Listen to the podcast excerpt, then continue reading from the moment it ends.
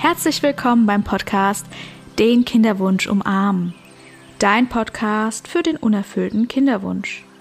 Besonders möchte ich dir in diesem Podcast zeigen, wie du mit emotionaler Unterstützung durch Selbstmitgefühl und liebevolle Güte durch die Zeit kommst und dir die Ressource Selbstmitgefühl aneignest und dann zufrieden und erfüllt bist, auch wenn dein Kinderwunsch noch unerfüllt ist. Los geht's! Ich freue mich, dass du da bist, liebe Isabel, in meinem Podcast, den Kinderwunsch umarmen. Und ja, ich kenne dich mit äh, Gänsefüßchen bereits aus dem Retreat 2021 im August mit Christiane Wolf und das nannte sich bei sich selbst zu Hause sein. Mhm. Und ich habe dieses Retreat in sehr guter Erinnerung und ich weiß noch, wie du dann im Nachgang, als wir dann wieder miteinander sprechen konnten, weil das war ja ein Schweigeretreat, mhm. ähm, mir den Flyer vom Blauen Falter, das ist ja dann dein ähm, Unternehmen, würde ich sagen, ähm, ja, verteilt hast. Und so bin ich eben auf dich aufmerksam geworden. Genau. Und ähm, ja, ich freue mich sehr, wenn du dich kurz vorstellst und deine Arbeit und ja, damit die HörerInnen wissen, mit wem wir es hier zu tun haben, liebe Isabel. Ja, die, mein Unternehmen heißt Blauer Falter und ist ein Institut für Trauerbegleitung. Mhm. Ich biete darin in der ganzen Republik Trauerseminare an für Eltern, die ein Kind verloren haben, aber auch für andere Menschen, die um einen lieben Angehörigen trauern. Und ähm, ja, ich bin da natürlich auch durch meine eigene, durch mein eigenes Schicksal dazu gekommen, mhm. denn äh, meine mittlere Tochter Pauline, die hat mit neun Jahren eine Leukämie bekommen und ist sechs Jahre später daran gestorben. Und jeder, der ein Kind hat, der weiß, was für ein für eine Tragödie das ist, wenn man dieses Kind hergeben muss. Und ich bin dann damals sechs Wochen später auf ein Trauerseminar gegangen und mhm. war umgeben von Eltern, die auch ein Kind, den Tod eines Kindes äh, betrauert haben. Und ich habe gemerkt, wie unendlich gut mir das tut, dass ich diese Trauer ja, dass die einfach da sein darf und dass sie Raum hat und dass es Menschen gibt, die mir zuhören und dass es Menschen gibt, denen ich erzählen darf und denen ich zuhören darf. Ja, diese Arbeit ist auf jeden Fall wundervoll. Vielen Dank für deine Vorstellung. Und ähm, als ich das im Internet danach gelesen habe, habe ich auch auf jeden Fall ja gespürt, ja, was das für eine unermessliche ja ein Schicksal ist, einfach so eine Trauer erlebt zu haben. Und ähm, Pauline wäre ja dann auch schon fast so alt wie ich, also das ein bisschen jünger als ich. Und ähm, ja, das fand ich sehr bewegend und ähm, habe dann auch, also ich hatte da auch in dem Moment schon sehr viel Kontakt, weil ich mich im unerfüllten Kinderwunsch ähm, befand äh, mit Menschen, die halt ihre Kinder sehr früh verloren haben. Also jetzt, ähm, wenn die Kinder unter 500 Gramm wiegen, Mhm. Und ja, halt eine Fehlgeburt und man nennt das dann auch Sternkinder. Und aufgrund dessen und auch hatte ich noch anderen Kontakt zu einer anderen ähm, Person, die das Kind nach, kurz nach der Geburt verloren hat mhm. und das in, im Forum dann äh, ja seitenweise sich von der Seele geschrieben hat und ich habe mir das dann angeschaut und ähm, mir das durchgelesen und ich war in dem Moment auch ähm, beschäftigt mit achtsamem Selbstmitgefühl und habe dann ihr auch Ratschläge gegeben, ähm, weil sie hat ja auch explizit danach gefragt, ähm, dass sie sich um sich selber sorgen kann, also mit zum Beispiel mit also beruhigender Berührung oder durch andere, durch ähm, liebevolle Güte-Meditation. Und dann bin ich eben dann auf dem Retreat dann auf dich getroffen und habe dann auch wirklich dieses Gefühl gehabt, ähm, ja, Trauerbegleitung ist für Menschen im unerfüllten Kinderwunsch mit Fehlgeburt. Also es, ist ja schon ein Schicksal alleine, wenn man jetzt Schwierigkeiten hat, ein Kind zu bekommen und dann eben noch ähm, eine Fehlgeburt hat und ähm, dann um das Kind noch trauert. Also es gibt sehr viele verschiedene Schicksale.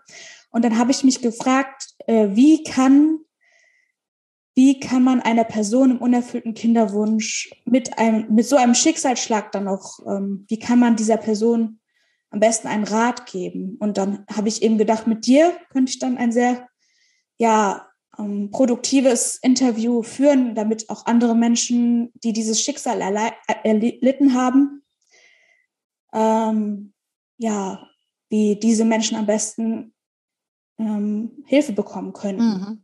Genau. Hm, ja, also es sind ja jetzt ähm, eigentlich so zwei, ja, zwei Themen. Das eine ist erstmal, dass ein Kind, was schon da ist, mhm. im Mutterleib stirbt oder eben auch nach der Geburt, wo man das Kind ja schon länger mit, länger mit dem Kind in Kontakt war. Und beides ähm, kann auf jeden Fall eine ganz, ganz, ganz massive Trauer auslösen. Mhm. Und äh, ich kenne das auch. Ich habe drei Kinder, hm, Sternenkinder sozusagen verloren mhm. in unterschiedlichem Alter. Und ich muss sagen, je älter das Kind war, desto dramatischer war das für mich. Also einmal mhm. war das in der achten Woche, das war auch traurig, aber nicht so. Und einmal war es eben in der 16. Woche und das war schon ein, war schon sehr, ein sehr einschneidend. Und danach bin ich eben auch nicht gleich wieder schwanger geworden und mhm. ähm, konnte das ein Stück weit auch erleben. Und ich kenne gleichzeitig auch ähm, Menschen, die ähm, einen unerfüllten Kinderwunsch haben. Und ich finde das auch eine sehr traurige Sache. Und ja. ähm, ich glaube, dass es diese Menschen sehr schwer haben, weil es eben, es gab noch kein Kind. Niemand, äh, niemand kann es spüren, außer die Eltern eben selber. Und äh, mhm. Und ich hatte noch nie in meinen Seminaren jemand, der gekommen ist, weil er gar kein Kind bekommen hat. Ich hatte aber schon eine Mutter, die hatte einen Sohn und hätte gerne mehrere Kinder gehabt. Und die mhm. hat nochmal 25 Jahre später in diesem Trauerseminar sehr um die vielen Kinder getrauert, die sie gerne gehabt hätte. Ja. Und weil du das mit dem deinem guten Ratschlag angesprochen hast, mit der Idee, mit dem achtsamen Selbstmitgefühl und der Achtsamkeit überhaupt. Mhm. Also das Wichtige für uns TrauerbegleiterInnen ist, die Trauer eben einzuladen oder wie du es auch nennst, das zu umarmen und mhm. erstmal überhaupt einen Raum zu kreieren, zu schaffen, dass wir mit welcher Trauer auch immer da sein dürfen, dass die Trauer da sein darf, dass die Erinnerung da sein darf. Wir haben so viele Gelegenheiten, um uns zu freuen und Party zu machen und Weihnachten und Ostern und Oktoberfest bei uns in Bayern, was noch alles, aber Räume, wo wir mit unserer Trauer wirklich angenommen sind und da sein dürfen, die gibt es eben kaum. Und da wird dann unterschieden, ja, da, der hat ja sein Kind verloren mit vier Jahren. Äh, das ist ja ganz viel schlimmer, als wenn jemand kein Kind bekommen hat oder wenn jemand um ein Tier trauert. Und es geht immer letzten Endes um die Trauer. Wie groß ist die Trauer? Und wir sagen immer, Trauer ist nicht das Problem, Trauer ist die Lösung oder Trauer hat heilende Kraft. Und wir sind alle gewöhnt, die Trauer wegzuschieben und vor der Trauer davon zu laufen. Und sowohl hm. in der Trauerbegleitung als auch in der Meditationspraxis laden wir zu einem ganz anderen Umgang ein, sondern wir laden dazu ein, der Trauer Raum zu geben und ihr erlauben, da zu sein. Hm. Ja, vielen Dank. Das ist ja schon die Essenz deiner Arbeit.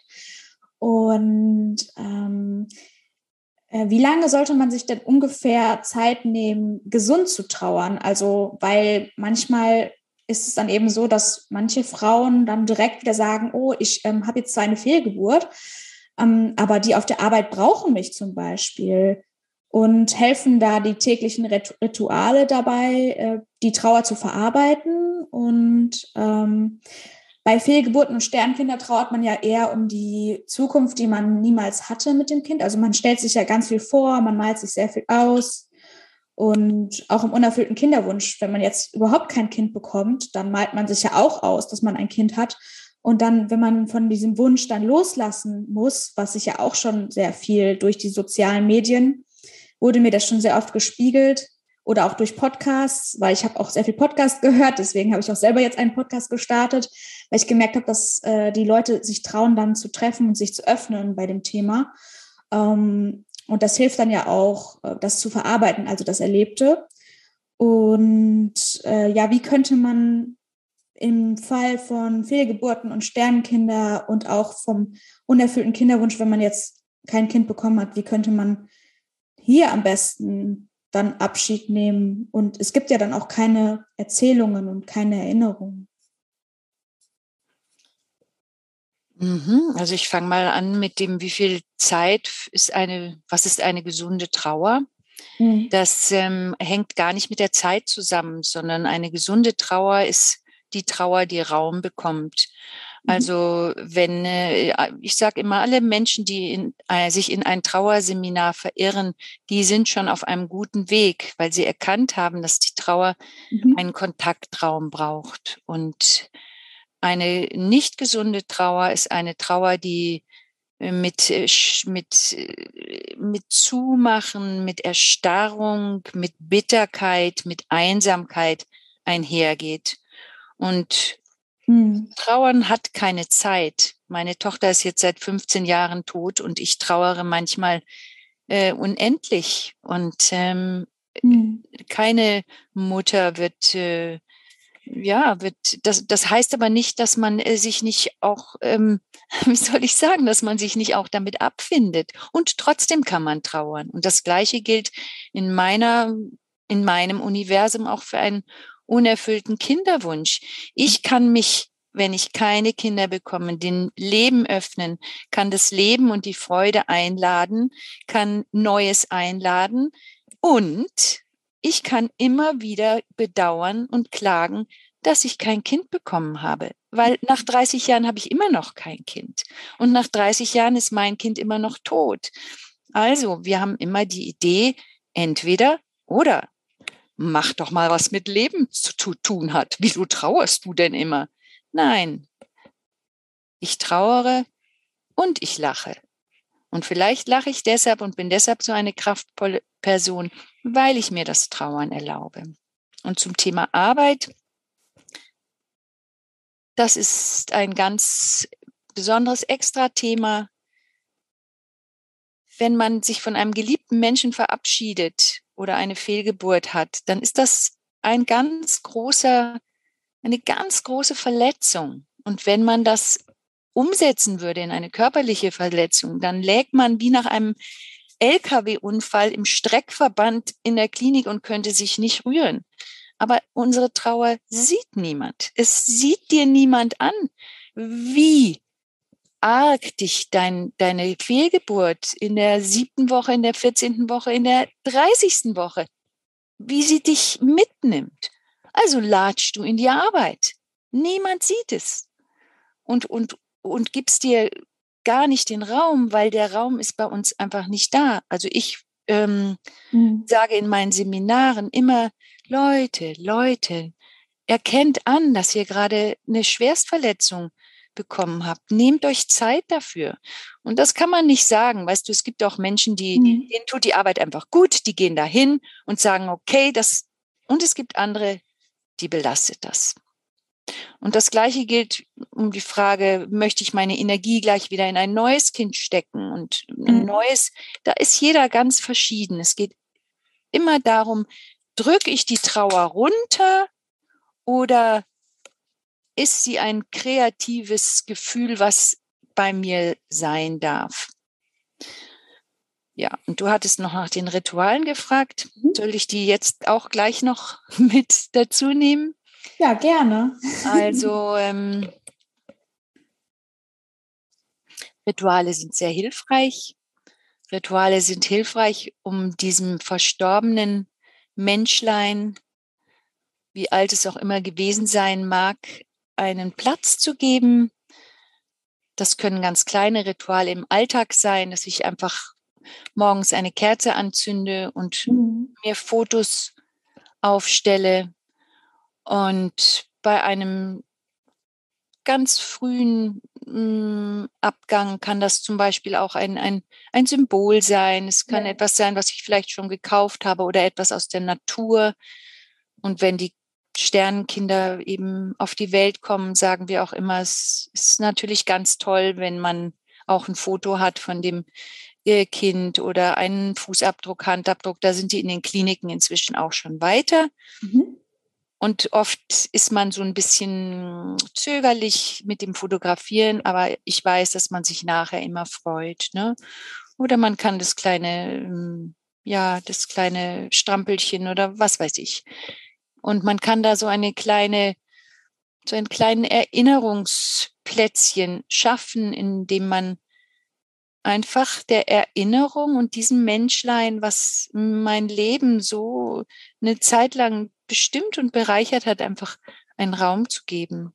Und irgendwann, ja, und natürlich ein Grab, ne? Also mhm. bei den verwaisten Eltern in München gibt's ja auch ähm, einen Sternenkindertag, wo man zum Grab an die Sternenkindergräber äh, geht, die zum Beispiel in München sehr, sehr schön sind. Das ist ein ganz großes Feld, wo eben mhm einmal im Monat oder was die, die ungeborenen Kinder beigesetzt werden. Mhm. Und das ist so schön bunt und da gibt es dann irgendwie eine kleine Andacht oder was. Also alles, was, was dem, diesem, dieser Tragödie ähm, erlaubt, ähm, also einen Raum gibt, das ist, das ist hilfreich. Oh, vielen Dank. Und natürlich die Jahrestage fällt mir gerade noch ein, dass man mhm. eben auch die Jahrestage ehrt. Der Tag, an dem musste ich das erleben, dass mein Kind ähm, gegangen ist und da auch ruhig nochmal dem einen, einen, einen, einen Raum geben, an so einem Jahrestag vielleicht mit seinem Mann was Schönes zu machen oder Freundinnen, die teilgenommen haben oder welche, die das Gleiche erlebt haben, einzuladen, zu sagen, hey, komm, wir gehen auf den Friedhof, machen uns danach noch einen schönen Tag oder nehmen uns einen Picknickkorb mit, setzen uns dahin und denken an unsere ungeborenen Kinder.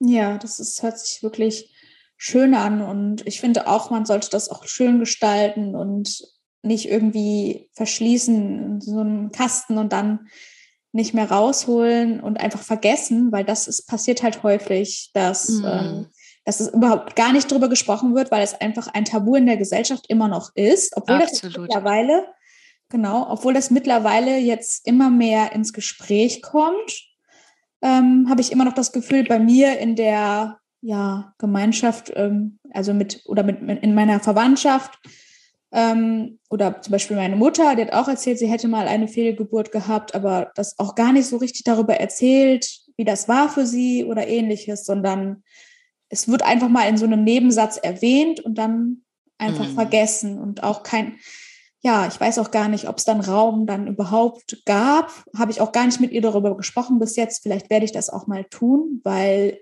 ich mich jetzt auch mittlerweile mehr mit der Thematik beschäftige und das vorher halt auch, ja, zum Beispiel bei meiner Großmutter konnte ich auch nicht so richtig trauern. Also da hatte ich immer das Gefühl, ähm, dass irgendwas mit mir falsch ist oder mhm. weil das Thema gar nicht so richtig ja in der Familie besprochen wurde. Also Trauer wurde einfach irgendwie weg gelächelt, so. Also, mhm. ja, ich weiß es nicht. Also, deswegen interessiere ich mich jetzt auch gerade für das Thema, einfach vielleicht, weil, weil, ja, man Leben, also Leben und Tod gehört halt zusammen. Und wenn ich jetzt schwanger bin, in der 30, fast in der 30. Schwangerschaftswoche, dann denke ich eben auch, ja, Leben und Tod gehört eben zusammen und ähm, es ist gut, wenn ich mich jetzt mit dem Thema beschäftige und nicht erst, wenn ich irgendwie 90 bin oder so. Mm. genau, und dann wollte ich nochmal dich fragen bezüglich des Vereins ähm, Ver Verwaiste Eltern e.V. Ähm, sind dort auch äh, bei dir, also du bist da ja, ähm, ich weiß nicht, hast du den Verein gegründet? Ähm, Nein, ich habe dort meine Ausbildung gemacht ja. in diesem Verein als Trauerbegleiterin, nachdem meine Tochter gestorben war mhm. und habe dann eben festgestellt, äh, dass ich viel mehr von einem mehrtägigen Seminar profitiere als von den Gruppen. Ich bin mhm. ja dort auch ähm, Gruppenbegleiterin und seitdem ich aus München weggezogen bin, mache ich die offene Online-Trauergruppe. Aber in bei den verwaisten Eltern gibt es eben ganz viele Trauergruppen, die sich treffen. Da gibt es eben Sternenkindergruppen, da gibt es äh, Suizideltern, mhm. wo das Kind sich das Leben genommen hat. Und es gibt ähm, Gruppen, die feste sind, es gibt Gruppen, die offen sind. Also es gibt einfach alles möglich. Es gibt auch Vätergruppen. Mhm. Und, ähm, und ich habe gemerkt, dass mir am meisten der Seminarcharakter hilft. Und deshalb habe ich beschlossen, ich mache die Ausbildung und werde dann Seminare anbieten. Und das ist jetzt zwölf Jahre her. Mhm. Und ich habe dann mit meinem ersten Seminar begonnen, wo gleich, weiß ich nicht, 14 Leute waren. Und das hat sich jetzt immer mehr ausgeweitet. Es gibt Wanderseminare, es gibt Elternseminare, es gibt Paarseminare, es gibt ähm, auf Sylt Seminare, es gibt auf Fuerteventura Seminare es und alles dient dazu, einen Kontaktraum für die Trauer anzubieten. Und die verwaisten Eltern sind, ja, da gibt es auch noch etwas, was ich ganz toll finde. Das nennt sich Primi Passi. Das ist ein 24-Stunden-Telefon, mhm. wo, äh, wenn ein Kind gestorben ist, als Akutbegleitung eben jemand mhm. kommt von uns. Und das Tolle ist, es kommt eben eine Mutter oder ein Vater, die selber ein Kind verloren haben. Und das ist oh. was ganz anderes, als wenn ein gut geschulter Psychologe dasteht. Ne? Da kommt dann eine Mutter und sagt, ich weiß, wie sie sich fühlen, weil ich habe es vor vier Jahren selber erleben müssen. Und das ist natürlich was ganz, äh, das erweckt sehr viel Vertrauen. Genau. Ja, das ist ja eine wirklich breite Facette von Möglichkeiten, die dann auch ähm, Eltern zur Verfügung stehen. Und ähm, ich finde das ganz wundervoll, weil dieses, man hat immer das Gefühl, wenn so etwas passiert, dann also ich habe auch gestern mit einer Betroffenen gesprochen, einfach um in das Thema reinzukommen, weil es mir nicht passiert ist. Da wollte ich mich trotzdem damit beschäftigen und habe mit ihr gesprochen und sie meinte, sie wäre nach dieser Fehlge also nach dem Frauenarzttermin ähm, wie paralysiert, wie versteinert gewesen, dass mhm. das Herz jetzt nicht mehr schlägt. Ja. Und ja, und wenn man dann in dem in der möglich in dieser in dieser Situation eine Person an die Hand, also an die, an die Seite gestellt bekommt, mm. um die dann auch mit der Person zusammen das aufarbeitet. Das mm. ist wunderbar. Und ich frage mich eben jetzt gerade auch, ob Sternkinder und Fehlgeburten auch dazugehören. Also, also bei uns schon, auf ja. jeden Fall.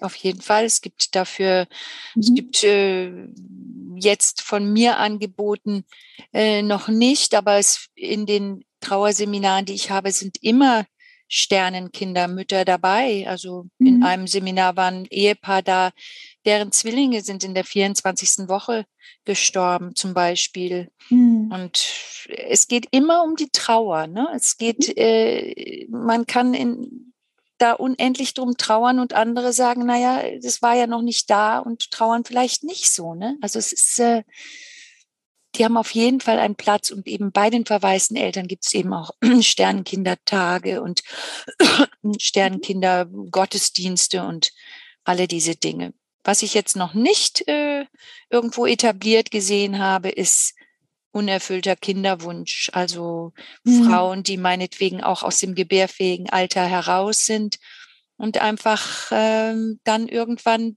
diesen Wunsch aufgeben müssen und damit leben müssen, dass sie kein Kind mehr bekommen. Ja. Das finde ich auch, braucht eigentlich auch einen Trauerrahmen, wenn ich mich da hineinversetze. Ne? Ja, Auf jeden Fall. Auch, ja, ich bin da auch ganz bei dir, weil ähm, ich das jetzt auch erlebt habe, dass es sehr viele Frauen gibt, die das Kind jetzt einfach diesen Wunsch vom Kind aufgeben müssen. Und mhm. das ist ja mhm. auch dann eine Trauer, weil man sich ja richtig vorgestellt hat, wie es sein könnte mit einem Kind zusammen. Und ja. mhm. ich denke, dieser Abschied, also ich, ich finde wahrscheinlich diese Gefühle, die man dann hat, also diese Trauergefühle und Wutgefühle, es gibt ja diese Stufen der Trauer, ähm, dass man das dann besser überwindet, wenn man dem Ganzen einen Raum gibt und dann eben auch sein, das Leben wieder anders für sich starten und auch ähm, neu beginnen kann. Mhm. Und ähm, wie erlebst du das äh, bei Paaren, wenn diese wenn Paare trauern, mhm. äh, sind dann Frauen mehr davon betroffen und denkst du, dass Männer anders trauern, trauern als Frauen? Mhm. Also es ist generell so, kann man fast sagen, mit Ausnahmen natürlich wie immer, dass in den Seminaren mehr Frauen äh, kommen. Mhm. Das heißt aber nicht, dass die Frauen mehr trauern, sondern sie suchen einfach mehr den Kontakt in ihrer Trauer und sie suchen mehr das Gespräch und sie sind oftmals mehr bereit, über ihre Gefühle zu sprechen. Es sind mhm. immer auch Männer da, also ein Quotenmann ist sozusagen eigentlich immer dabei. Und ich freue mich total, wenn es auch mal äh, mehr sind. Mhm. Ähm, aber Männer sind oft die machen es manchmal auch so mit Kumpels einfach, keine Ahnung, beim Kegeln oder beim, beim Bier aus. Ähm, auch wie gesagt, keine Verallgemeinerungen, aber mhm. es, wir, ich höre das eben einfach öfters. Ja, mein Mann, der, ähm, der will da nicht so drüber sprechen, der macht, macht das mit sich aus oder der äh, macht etwas zum Beispiel, ne? der, der, äh, weiß ich nicht, äh, baut irgendwas im Garten oder macht ein Loch, äh, wo er was reintut. Keine Ahnung. Er, mhm. er setzt die Trauer in, in Aktion um. Und, ja. Mm, und bei unseren Paarseminaren, da wird das so ganz schön deutlich, nicht, dass, dass dann oft die Frauen denken, mein Mann trauert ja gar nicht. Und mhm. der Mann wiederum macht sich irre Sorgen um die Frau und denkt, äh, und, und, und es tut ihm weh, wenn die Frau eben weint. Ne? Und ja, für mich ist es immer sehr, sehr, sehr schön, wenn Paare gemeinsam kommen und man ja. merkt, so weit sind sie gar nicht auseinander und dann auch ein Verständnis füreinander entwickeln. Nicht? Und das ist natürlich jetzt nochmal zurückzukehren mhm. zum unerfüllten Kinderwunsch beziehungsweise zur Fehlgeburt, Frühgeburt. Mhm. Das ist einfach, tja, das ist natürlich für den Mann anders, weil er hat es nicht erlebt. So einfach ist das. Er hat sich zwar gefreut, aber er hat es nicht strampeln gefühlt. Er hat die mhm. Veränderung im Körper nicht gehabt. Es ist natürlich ein bisschen anders, ne? Ja, das denke ich auch. Ähm, man, ja, vielleicht hat der Partner dann die Hand auf den Bauch gehalten, dann da vielleicht ein bisschen was mitbekommen, ja. aber eben nicht, trotzdem nicht die ganze Zeit. Also Mhm. Weil man ist dann ja nonstop im Bauch und merkt das dann ja auch nonstop. Und man verändert sich ja auch in der Schwangerschaft und äh, mhm. man hat ganz andere Gefühle und fühlt sich dann auch sehr stark verbunden. Wobei das natürlich auch für den Mann auf jeden Fall auch eine Rolle spielt. Ähm, ja, und ich möchte nochmal betonen, mhm. dass es da auch wirklich Ausnahmen gibt. Ich erinnere mich gerade an ein ganz junges Paar, was kürzlich auch auf dem Seminar war und die hatten ihr Kind auch während der Schwangerschaft verloren. Und der Mann hat auch so getrauert und er hat wunderbare Dinge gemacht. Er hatte mhm. Dann die, die Urne fotografiert und, und künstlerisch überall so hin, wo sie waren. Und das war so schön einfach ähm, mhm. zu sehen, wie der Mann äh, sich eben auch mit der Trauer um dieses ungeborene Kind auseinandergesetzt hat. Also das gibt es schon auch. Es ist schön, einfach zu erfahren, dass, dass auch Männer, also dass, man möchte ja auch jetzt nicht diese Gender-Sachen, also dass man diese typischen Klischees auspackt. Mm. Ähm, wahrscheinlich ist das einfach von der Gesellschaft so vorgegeben und deswegen denken Männer, ja, ich muss mich jetzt so und so, ich muss mich jetzt stark verhalten und darf jetzt nicht weinen und so weiter. Wobei das ja dann auch genau das Gleiche, also die Psyche für den Mann ist dann sicherlich auch sehr stark davon betroffen und ähm, ich denke, dass es auch gesellschaftlich einfach so sehr noch so festgeschrieben ist, wie, wie man sich zu verhalten hat. Und das wird einfach auch stillschweigend so angenommen, dass Männer sich so verhalten sollen oder ähnliches. Oder sie haben ja auch mhm. damals der Erziehung ähm, mitbekommen, dass ähm, dass sie stark sein sollen und Indianer kennen keinen Schmerz mm. und so weiter. Und ich glaube einfach, dass da noch sehr viel reinspielt, wobei das doch mittlerweile sehr stark aufgebrochen wird, auch durch die ganze Gender-Debatte und ähm, alles Mögliche, was jetzt auch ähm, neu alles aufgerollt wird, was ich auch richtig gut finde. Und mm. was ist es immer wieder zu, gut zu erfahren, also schön zu erfahren, ähm, ja, dass Männer ebenso trauern wie Frauen. Und ähm, ich habe das ja auch persönlich so im unerfüllten Kinderwunsch eben erfahren, dass, dass Männer ganz anders damit umgehen. Und mhm. ich ähm, durch Selbstmitgefühl, also achtsames Selbstmitgefühl, gelernt habe, mich selber zu trösten. Und da wollte ich dich auch nochmal fragen, ähm, wie Achtsamkeit und Selbstmitgefühl für dich in der Trauerarbeit eine Rolle spielen und in deinen Trauerbegleitungen und auch die Meditation, wie das mhm. dann helfen kann. Mhm. Mm. Also ich meditiere ja schon äh, sehr, sehr lange, mache ich Achtsamkeitsmeditation. Und zwar nicht, um mich zu entspannen oder damit ich irgendwie, ähm, ja, weniger, ähm, keine Ahnung, Stress habe natürlich auch, aber mein Ansatz ist, ich äh, praktiziere Achtsamkeit, um den großen, leidvollen Momenten in meinem Leben äh, damit besser umgehen zu können mhm. und nicht aus der Balance gebracht zu werden. Und Achtsamkeit, Selbstmitgefühl und Trauerarbeit mhm. haben ganz viel gemeinsam. In der, in der Achtsamkeitspraxis, in der Achtsamkeitsmeditation geht es ja darum, dass ich lerne, mit dem zu sein, was gerade ist. Also es geht mhm. nicht darum, sich zu versenken, jedenfalls nicht in dem, was ich praktiziere und anbiete, sondern es geht darum zu schauen, was ist gerade mhm. und anzuerkennen, dass das gerade ist, ob mir das nun gefällt oder nicht, sondern einfach mit dem zu sein. Und da beginnt man ja mit dem Körper, man spürt eben seinen Körper. Ja, der Körper, das ist das, was jetzt gerade ist. Und wir sind mhm. ja normalerweise mit unseren Gedanken entweder in Bedauern über die Vergangenheit, ach wie schade, dass das so und so nicht geklappt hat. Mhm. Oder in der Zukunft in der Sorge, ach Gott, hoffentlich wird morgen schönes Wetter am Kindergeburtstag. Das ja. heißt also, ich bin dauernd in irgendeinem äh, Zustand des, äh, ähm, ja, des, der, der Unzufriedenheit. So, und wenn wir jetzt mhm. nochmal auf die Trauer schauen, in der Achtsamkeitspraxis geht man davon aus, dass, dass äh, wenn Dinge da sein dürfen, dass das schon mal sozusagen die Spitze des äh, Dramas einfach mh, hm, nimmt. Also mhm. da gibt es so schöne englische Sprüche. Uh, what you heal, what you feel, you can heal. Was du fühlst, kannst du heilen. What you name, you can tame. Was du benennst, kannst du zähmen. Also ich bin jetzt traurig. Das ist das, was die Achtsamkeits, wozu die Achtsamkeitspraxis eben einlädt.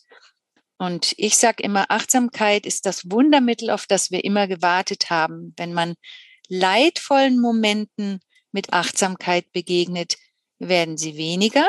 Mhm. Und wenn ich freudvollen Momenten mit Achtsamkeit begegne, nehmen sie mit der Zeit mehr Raum ein. Also wenn ich die Freude, die in meinem Leben ist, wirklich wahrnehme und auch mhm. genieße. Ja, dann hast du mhm. das Selbstmitgefühl angesprochen das achtsame Selbstmitgefühl. Und da geht es tatsächlich darum, dass man rausgefunden hat, und es ist jetzt wirklich wissenschaftlich in Studien bestätigt, mhm. dass wenn man nicht nur ähm, den Schmerz anerkennt, dass er da ist, sondern wenn man gleichzeitig benennt, hm, und das ist jetzt wirklich für mich eine ganz bittere Geschichte, das ist mhm. ganz schlimm für mich. Ähm, also die Achtsamkeitspraxis sagt, was ist gerade? Und die Selbstmitgefühlspraxis sagt, was brauche ich gerade?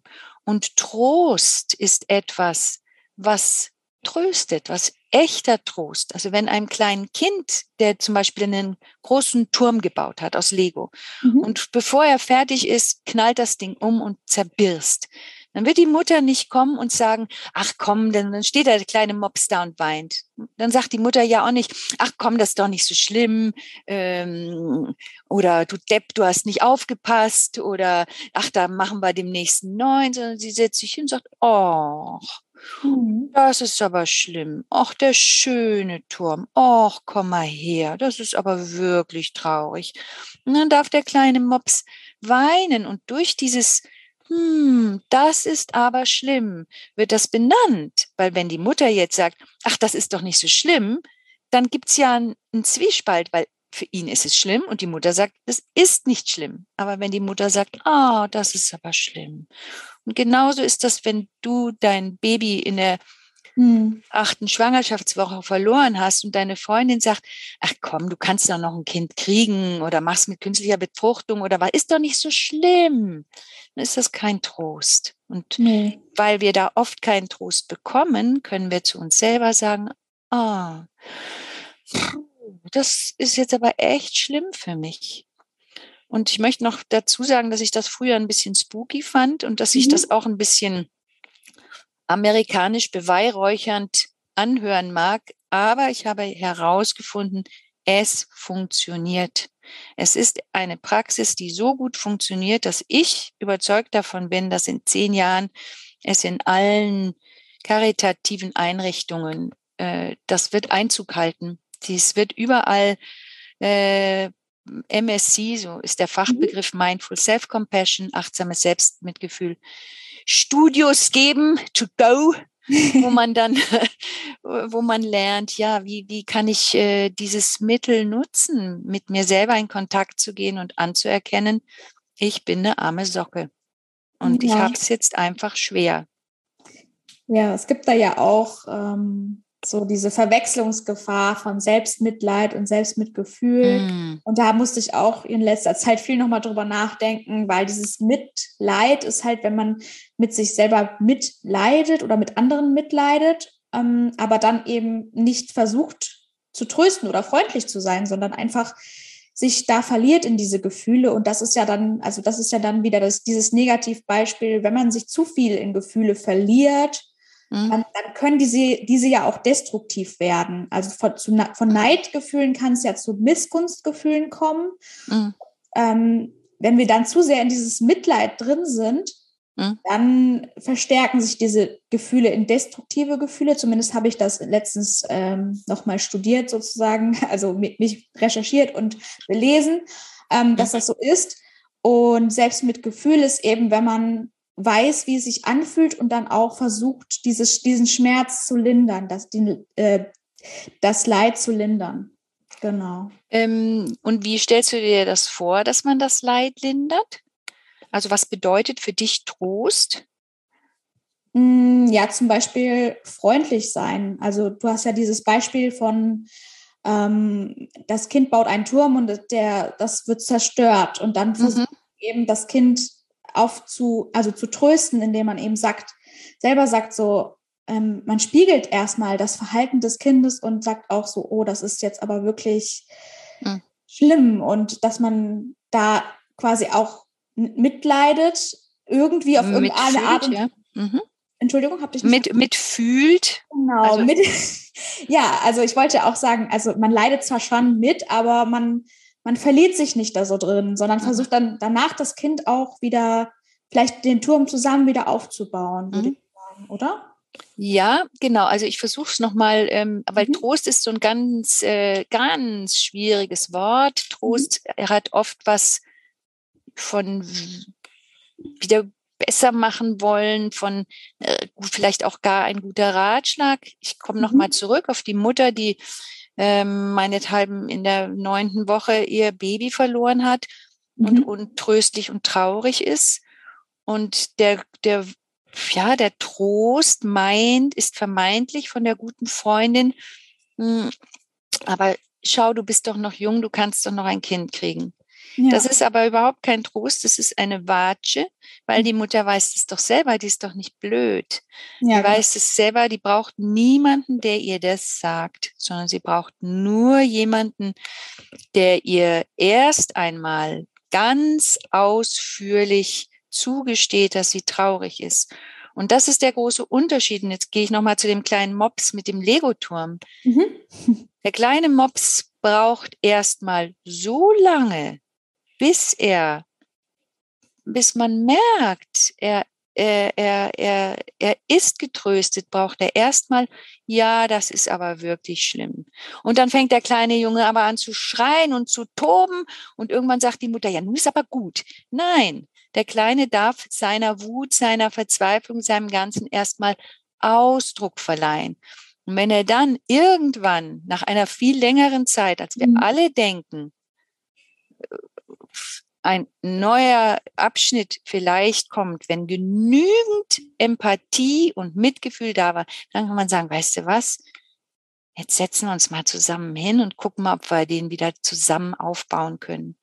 Aber wir machen das nicht so. Wir sagen, ach, das ist aber traurig. Aber schau doch mal, den können wir doch jetzt zusammen wieder aufbauen. Oder, ja, das ist aber wirklich schlimm, Mensch, in der achten Woche ein Kind verloren. Aber weißt du, du kannst doch noch Kinder kriegen. Schau, es gibt Menschen, die können keine Kinder mehr kriegen, die sind schon 43.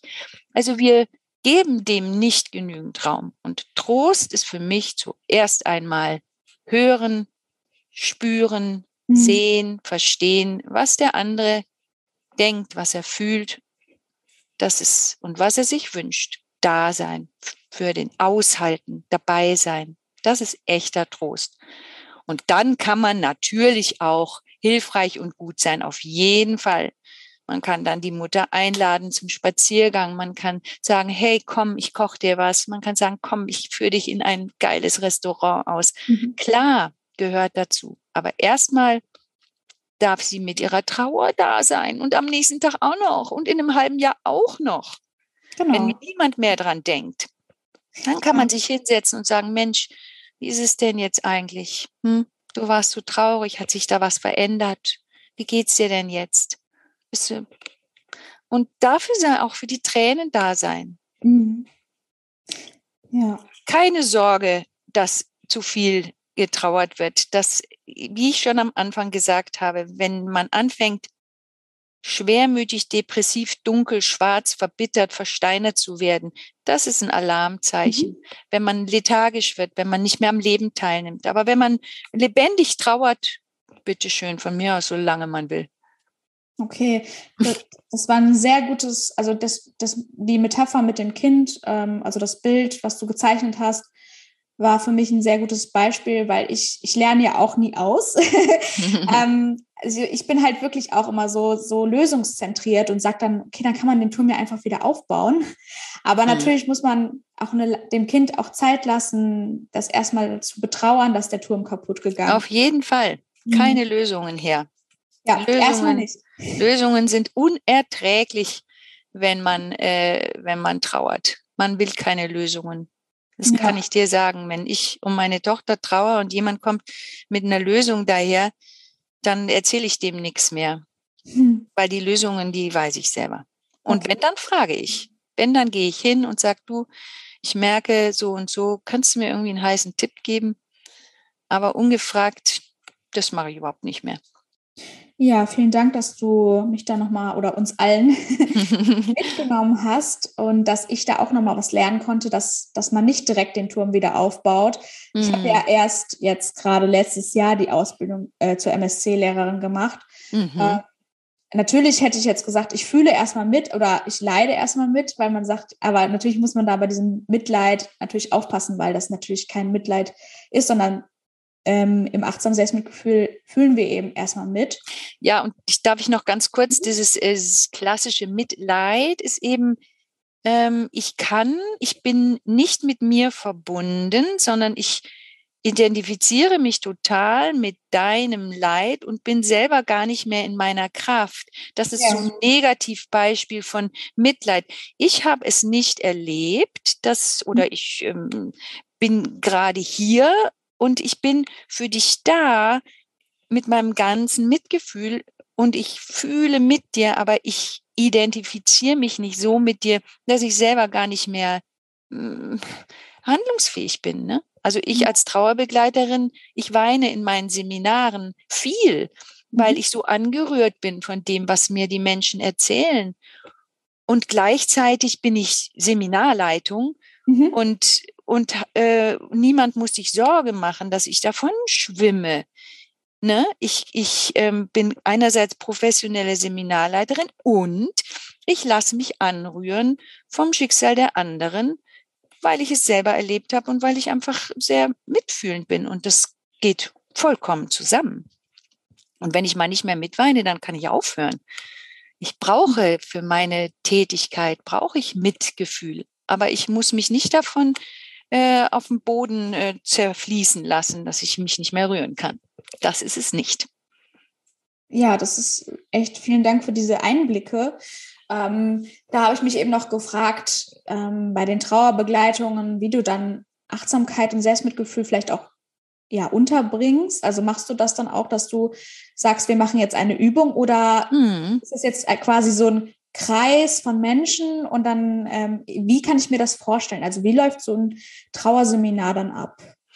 Also das, im Trauerseminar ist der Fokus auf dem Teilen der eigenen Trauer, auf dem Zuhören, auf Ressourcenübungen, die in der Natur auf Perspektive, Perspektive zu finden, neue und immer in meinen Trauerseminaren eben auch der, hm, ja, der, äh, dass Achtsamkeitsübungen eingeladen sind. Also bevor wir überhaupt immer eine Runde beginnen, verbinden wir uns immer erstmal mit unserem Körper, mit dem Stuhl, mit dem mhm. Atem. Und, ähm, und wir machen vielleicht eine kleine Gehmeditation einfach als Inspiration für die Menschen. Wenn ihr hier rauskommt, könnt ihr vielleicht so ein MBSR-Kurs, einen Achtsamkeitskurs besuchen. Und natürlich versuche ich auch immer ein bisschen das achtsame Selbstmitgefühl ja. einzubringen, um die Leute zu inspirieren, vielleicht mal einen MSC-Kurs in ihrer Stadt zu besuchen. Also bei so einem Wochenende von Freitag bis Sonntag ist natürlich nicht so viel Zeit, ne? Mhm. aber es, ich möchte immer den Leuten auf den Weg geben, dieser Weg ist ein heilsamer Weg. Und ich würde mal sagen, ungefähr ein Drittel der Menschen, die zu mir kommen, machen nachher zum Beispiel auch irgendwo in ihrer Stadt mhm. zu einem Kurs und sind sehr angetan davon, wie, wie gut ihnen das tut, in ihrem, mit ihrem Schmerz zurechtzukommen und irgendwo dieses Drama in einen größeren Zusammenhang einzubetten. Ja, das hast du sehr schön erzählt. Ähm, mhm. Das freut mich auch, dass, das, äh, dass man das so sehr gut einsetzen kann. Mhm. Und äh, findest du, dass man mehr über, also es ist eigentlich eine rhetorische Frage, aber dass man mehr über Tod und Trauer sprechen sollte? Und ähm, ja, da wollte ich eigentlich sagen, äh, wie ist das da für dich dann der richtige Ansatz? Also wie sollte man an das Thema Trauer rangehen in der Gesellschaft, also jetzt ohne, dass man jetzt über Verluste, wobei man kann das dann, dann äh, automatisch spricht man dann ja, wenn man über Trauer spricht, auch über Verluste. Doch ähm, ja, wie sollte man an das Thema rangehen, habe ich mich gefragt in der mhm. Gesellschaft mit Humor oder also klar, wenn es jetzt um einen persönlichen, ähm, wenn jetzt um einen persönlichen Verlust geht, dann eher lieber mitfühlend. Aber wenn es jetzt einfach so um Trauer mhm. geht, mhm. also wie geht man damit um? Hm, also es sind ja nochmal eigentlich zwei Themen. Das, ist, das eine ist die Trauer und das andere ist der Tod. Mhm. Der Tod ist ja äh, sehr tabuisiert und macht den meisten Menschen Angst. Mhm. Und ich persönlich unterhalte mich wahnsinnig gerne darüber. Ich bin gerne auf Kongressen, wo alles voll ist mit Ärzten und Schwestern und Palliativkräften, mhm. wo man dann beim Mittagessen sich über den Tod unterhält. Mir tut es gut. Mhm. Mich tröstet es. Mich tröstet es zu wissen, dass mein Tod kommt, dass der Tod von anderen kommt und Goethe und Shakespeare sind auch schon tot. Also mich damit immer wieder so zu verbinden. Mhm. Und ich suche schon auch, ja, ich will jetzt, wo wir drüber sprechen, merke ich, dass ich eigentlich auch viel zu wenig drüber spreche. Ich habe eigentlich Lust, immer wieder auch mit anderen Menschen darüber in Kontakt zu gehen und über den Tod zu sprechen, unabhängig jetzt von, von der Trauer. Ne? Einfach ja. über den Tod als Phänomen. Ich könnte meinen Nachbarn fragen, wie ist denn das mit dir eigentlich? Hast du eigentlich Angst vorm Tod? frage ich sonst gar nicht so, aber das ist eine gute Anregung von dir. Und äh, das Zweite ist mit der Trauer. Ich würde mal sagen, da ist das maximal, das, das beste Tool ist eine Frage zu mhm. Fragen kann nicht schaden, sagt man immer in der Kommunikationstheorie, mhm. dass man die Menschen fragt und einfach eine offene Frage stellt, wie geht's dir denn gerade? Und äh, mhm. ja, was bewegt dich? Und magst du mir ne, vielleicht ein paar Bilder zeigen? Oder wie war das denn damals? Und wie ging's dir denn, als, als das Baby gestorben ist? Wir haben, wir haben eine große Scheu mhm. davor, äh, diese Fragen zu stellen, weil wir nicht wissen, dass die meisten, meisten Leidtragenden es mögen, über ihr Leid zu sprechen. Ne? Ich mhm. meine, man kann auch Pech haben und jemand sagt dann, du, da möchte ich jetzt nicht drüber reden. Das gibt ja. es auch, dann weiß ich das. Ne? Aber in den meisten Fällen, wenn man das behutsam macht und nicht so beim Bäcker zwischen Tür und Angel, und wie geht's denn so jetzt? Hm, Sie haben ja diesen Verlust gehabt. Das ist natürlich nicht gemeint, ne? Nee, aber, aber gerade wenn ich Menschen kenne oder bei den Nachbarn, wenn da jemand stirbt, dass man sich traut, hinzugehen. Ich wollte mal kommen, bringt einen Topf Suppe mit, ich habe gehört und mhm. soll ich einen Moment reinkommen, soll ich wieder gehen und was ist denn passiert? Also die sogenannte offene Frage, die hat eine ganz große mhm. Bedeutung, ne? dass man fragt, ja, dass man Raum gibt zum Erzählen, Raum gibt zum Erinnern, Raum gibt zum Trauern und zum Weinen und dann einfach zuhört und nichts von sich erzählt. Ach Gott, ja, das kenne ich auch. Mein Wellensittich ist letztes Jahr gestorben. Da ging es mir ja so schlecht. Also das äh, ist jetzt nicht so gemeint. Ne? Okay, verstehe. Es sei denn, man hat das selber auch erlebt, dann kann man irgendwann auch mal sagen, ich kann es gut nachvollziehen. Ich hatte auch eine Fehlgeburt im, in der zehnten Woche oder im was weiß ich. Mhm. Mhm. Du hattest das ja eben gesagt mit Goethe und Shakespeare sind auch schon, zu, schon tot. Das ist ja auch, das ist ja schon humorvoll. Das ähm, ist ja schon. Mh. Also sagen wir mal so, der Humor. Mhm. Wenn du selber betroffen bist, kannst du durchaus humorvoll sein. Mhm. Ich glaube tatsächlich, dass es schwierig ist, wenn oder schwierig sein kann, wenn jemand, der nicht betroffen ist, meint, Trost spenden zu können, indem er vielleicht einen Witz macht. Also das muss schon oder, oder irgendwie so, ich glaube, das muss schon ein sehr feinfühliger Mensch sein, der das trotzdem darf. Mhm. Aber so wie Juden ja auch Judenwitze machen dürfen, aber andere nicht, ähm, denke ich mal, also bei uns bei den Verweis, also bei den Trauerseminaren gibt's immer wieder sehr derbe und humorvolle Witze, mhm. aber das das machen die, die selber in der tiefen Trauer drin stecken. Ne? Und das okay. ist eben schon was anderes, als wenn dann jemand anders kommt und meint, er kann das Ganze mal ein bisschen durch eine lockere Bemerkung so heben. Also mhm. ich glaube, man braucht da viel Fingerspitzengefühl. Okay, vielen Dank für die Beantwortung. Ich habe einfach mal, das war so, so ein bisschen provokativ von mir, weil ich dachte, ja, wie soll man denn jetzt damit umgehen? Und soll man die ganze Zeit Trübsal blasen? Ich kann mich noch erinnern, erinnern an von meinem Ex-Mann, mhm. äh, die Oma, als sie gestorben ist, dass wir dann alle erstmal getrunken haben. Also das war dann eher so eine Party, anstatt, ähm, also vielleicht ist es einfach kulturell bei uns jetzt so, dass, dass man halt sich was Schwarzes anzieht und dann die ganze Zeit traurig rumläuft. Aber zum Beispiel war die ähm, Beerdigung von der Oma von meinem Ex-Mann total ja locker und befrei mhm. also befreiend, so dass man einfach was getrunken hat, gefeiert hat, Musik angemacht hat.